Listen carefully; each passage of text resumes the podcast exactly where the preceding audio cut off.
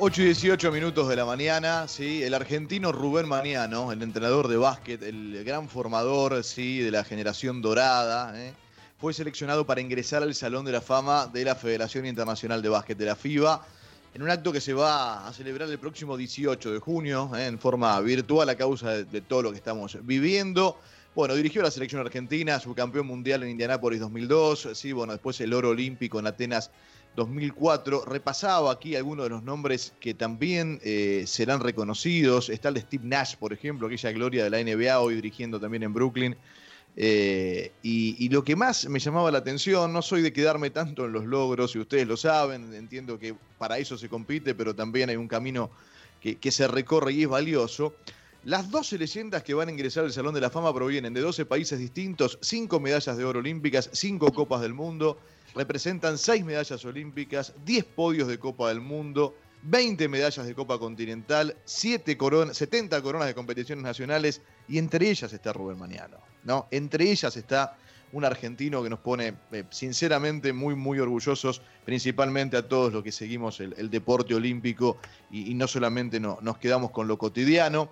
Eh, de aquel cuerpo técnico participó Mario Mouche eh, como preparador físico y de Rubén y de aquella generación dorada y de esos eh, tiempos formativos tan valiosos para este presente. Vamos a, charlar un rato con él también. Mario, un placer saludarte. Aquí estamos con Claudia Villapún, con Sofía Martínez, con Nicolás Jase. Soy Gustavo Kufner. Buen día, ¿cómo estás? Hola Gustavo, buen día, ¿cómo te va? La verdad, un lujo hablar con ustedes y además en para los argentinos es un orgullo, ¿no? Sí, sin dudas. El placer es todo nuestro, Mario, sin duda, porque eh, eh, fuiste preparador físico y mucho más también a lo largo de, toda esa etapa, de todo ese camino. Eh, para el que no lo conoce, eh, ¿qué fue y qué es Rubén Maniano eh, previamente a lo que será esta distinción? Que por supuesto lo, lo reconoce, pero no, no, no, cambia nada todo lo que ha hecho y ha dado, ¿no? Seguro, es una persona de bien, es un docente de educación física, al igual que el profesor Jorge Caravesi, que también está en, en, el Salón de la Fama de FIBA, que es campeón mundial del año 50 sí. con Argentina. Eh, realmente un apasionado um, por la formación, por el entrenamiento, por la disciplina y con una honestidad, eh, diría, profesional tremenda, una gran persona y creo que merecidamente está en el Salón de la Fama y él nos representa a todos quienes trabajamos en el mundo del básquet, en cualquier división y de cualquier manera, porque, bueno, eh, es quien ha um, comandado ese grupo de, jugadores y de, cuerpo técnico durante mucho tiempo y, um, por supuesto, que en, en su proceso fue asistente también de Vecchio y de Lama en la previa y eso también lo ha formado. Me parece que eh, están premiando o están reconociendo, mejor dicho, a un consecuente trabajador en el mundo de la formación del entrenamiento que eh, inspira a jóvenes formadores a seguir su camino, ¿no? Mario, ¿cómo estás? Buen día. Si tuvieras que elegir un momento de todas las eh, etapas, ¿no? Digo, uno va con la medalla y todo, pero si tuvieras que, que elegir un momento bisagra, ¿cuál elegís? Mira, en mi caso personal, el día que él me convocó a trabajar con la selección, cuando él me llama me dice si yo quería formar parte del cuerpo técnico. Quizás a lo mejor eh, hay un momento bisagra cuando perdimos en Indianápolis y, el, y el, el, tener que volver a, a, reformular un montón de cosas. Hay tantos momentos lindos cuando nos reuníamos a preparar la, a, a planificar la preparación. Eh, quizás eh, haber perdido un partido en la clasificación, ahora que lo premian a Steve Nash, nosotros le ganamos a Canadá el sábado en Puerto Rico, pero el viernes eh, debíamos ganar un partido sí o sí, porque habíamos perdido contra México el partido inicial. O sea, hay muchos momentos bisagras. Lo que pasa es que creo que hoy uno hace una retrospectiva y cuenta una historia. Uh -huh. En esos momentos uno a veces no tiene tiempo de reflexionar porque el día a día tenés que jugar y ganar, si perdés tenés que reformular, y si ganás también, el mundo del alto rendimiento, especialmente en esa época, hoy creo que a lo mejor hay eh, diferentes formas de competición, eh, pero en esa época era casi te diría como un lavarropas, uno ganaba o perdía y tenía que seguir trabajando, no, no hay tiempo para mucho tiempo para pensar y por supuesto que eh, si tuviera que elegir uno, no tengo la posibilidad eh, de uno así decisivo. Quizás a lo mejor cuando se tienen que definir los 12 jugadores en Mar del Plata y tienen que quedar afuera dos jugadores, eh, eso te digo yo desde mi lugar. Seguramente si le preguntas a cada uno de nosotros, de todos los que participamos en el proceso, en diferentes lugares te va a decir un momento diferente. Claro. Mario, siguiendo también con esto de, puntos de quiebre, eh, vivenciaste un montón de, partes del proceso de mañana y yo quiero preguntarte, ¿qué es lo que para vos te queda como, bueno, como gesto, como actitud eh, como forma de manejarse que lo pintan de cuerpo y alma. Viste que vos decías recién, en la vorágine uno a no se da cuenta, pero ahora mirando en retrospectiva, decís, bueno, mira, con este gesto, con esta palabra me enseñó tal cosa, como para bajarlo también a una anécdota. Sí, mira, yo a Rubén lo conozco mucho antes de la selección. Eh, lo tuve como adversario cuando yo trabajaba con Fernando Duró en obras sanitarias tanto en el TNA como en la Liga Nacional. Después compartí con él Atenas de Córdoba eh, desde afuera prácticamente, o sea, no, no, no el día a día, pero trabajé con él toda la, toda la liga, cuando Atenas sale campeón, eh, y después participé en todo el ciclo de la selección.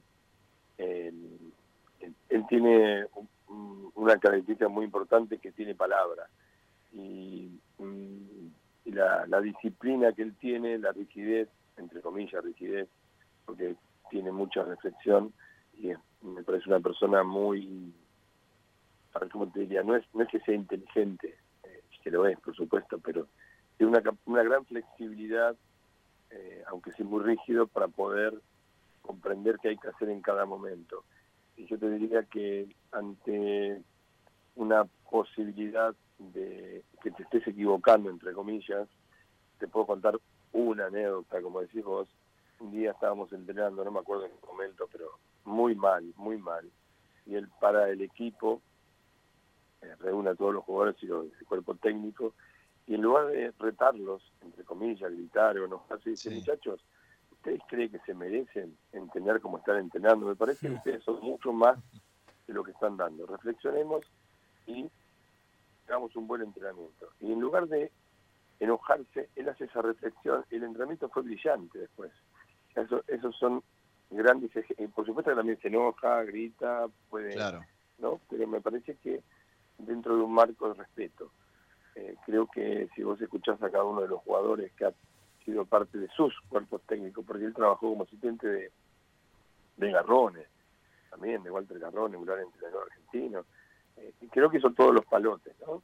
Entonces, eh, esa, esa, esa, ese momento de reflexión ante un día de entrenamiento muy malo, pero muy malo, te puedo asegurar que era un desastre, eh, puso una palabra de reflexión para todos nosotros y, después el entrenamiento cambió. O sea, yo creo que en eso también lo marca eh, su muy visceral, muy, muy, ¿cómo te diría? Muy, muy emotivo en su en su discurso y en su accionar. Y después la honestidad, una honestidad profesional, eh, te dicen, son dos, es dos, y, tener, la, seguridad que son dos, no son tres. ¿eh?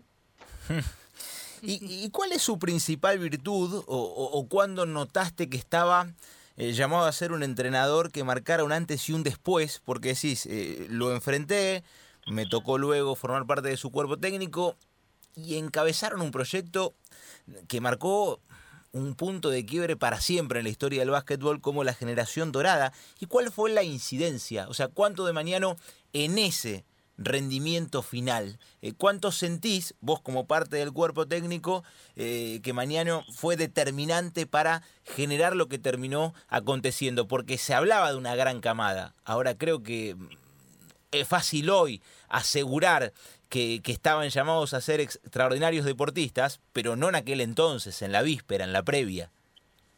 Sí, mira, eh, como te dije antes, estamos hablando de la historia, ¿no? Entonces uno cuenta ahora sucesos. Eh, evidentemente, em, uno en, en, el transcurrir diario nos tocó coyunturalmente, históricamente, trabajar en una parte del proceso de este, de este grupo de jugadores que ya venía trabajando de antes que fueron entrando y saliendo jugadores diferentes, eh, porque uno habla de los 12, pero hay, no sé, 20 jugadores más formaban parte del proceso, ¿no? Hmm. Que también ayudaron a que estos 12 sean los mejores. Había una gran rivalidad y competencia en los entrenamientos, pero una gran honestidad para que cada uno de los que tuvieran la cancha sea el mejor. Yo tenía que no, en ese momento no tuve conciencia si en, en el proceso iba a hacer lo que después fue.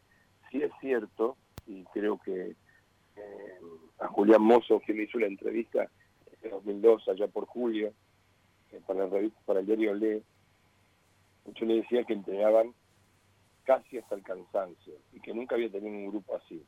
Quizás a lo mejor esa frase mía en Colón, Entre Ríos, puede ser premonitoria, lo dije que después leí el diario, después de los años, ¿no? Pero en realidad eh, entregaban muchísimo los jugadores y nosotros teníamos eh, una gran capacidad de trabajo y Rubén como jefe de equipo, y esto te doy mi visión como profesor y como preparador físico, eh, los grupos tienen que tener un jefe, entre comillas, uno que manda, y los demás trabajamos. Creo que en este cuerpo técnico que conformamos esos cuatro años, eh, había un conductor que es Rubén, que no mandaba, sino que ordenaba las cosas y todos los demás ejecutábamos como en una orquesta la música, ¿no? Me parece que es un gran conductor, un gran formador de grupos y creo que eso sí te puedo decir que eh, en eso uno iba viendo, eh, creo que nos dimos cuenta cuando hacemos la gira previa en Indianápolis que estábamos para cosas mayores, pero nunca uno pensó que podía llegar a la final de la Copa del Mundo, ¿no? Pero evidentemente esto va sucediendo día a día, como te decía, ibas ganando y te vas tomando más. Cuando le ganamos al Dream Team, por ejemplo, la primera vez es como decís, uh, pero el otro día que con Brasil. Entonces no tenés tiempo de relajarte y abrirte una botella de vino, de champán para festejar. No, hay que descansar más, estar más concentrado porque si vos perdés al otro día, todo lo que hiciste antes no sirve. Entonces, eh, creo que en eso sí Rubén tiene una, una, como una especie de frialdad ante la circunstancia de alta presión y de tomar buenas decisiones. Y creo que ahí sí lo marca como un gran conductor, ¿no? Mario, gracias por, por tantos recuerdos y por, y por el análisis y el tiempo para, para analizarlo de esa manera también. ¿eh? Un abrazo muy grande y gracias por, el tiempo nuevamente. Quisiera, quisiera disculparme para cerrarte, eh, mm, dejar de no dejar de mencionar que el profesor Canavés y Rubén son dos docentes de educación física, profesores de educación física y que también son maestros. Eh, tuve la posibilidad de trabajar con los dos y la verdad que es un gusto personal eh, y una satisfacción y que a la gente que está escuchando, eh, los maestros en nuestra sociedad eh, son necesarios y estas dos personas, en el cual te digo, a mí me marcaron mucho, ambos dos, es, un orgullo formar parte de, esta parte de la historia de Argentina. Totalmente de acuerdo y haces muy bien en, recordarlo, por sobre todas las cosas. Gracias, gracias en serio, Mario. Un abrazo grande. Un, abrazo muy grande, gracias.